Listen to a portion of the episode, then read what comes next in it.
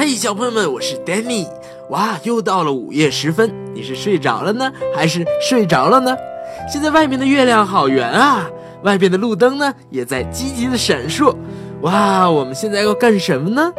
讲个故事吧。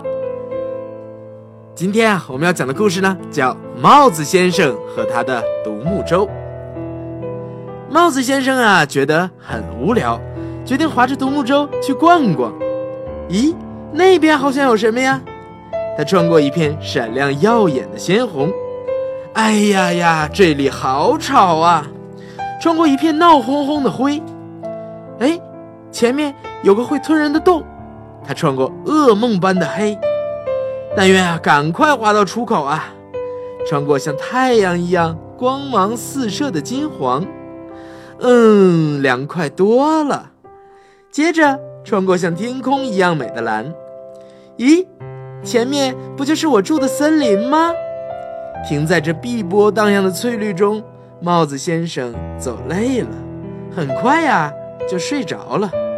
醒来时呢，眼前突然一亮，他看到飞舞的红，听到发出蟋蟀声响的灰。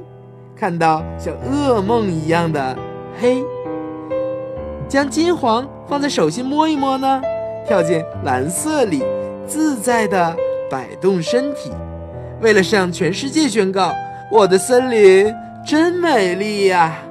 帽子先生拿起画笔，不停的画，不停的画，不停的画，经过了黑夜、白天、日落、清晨，好了。故事讲完了，这就是帽子先生和他的独木舟的故事。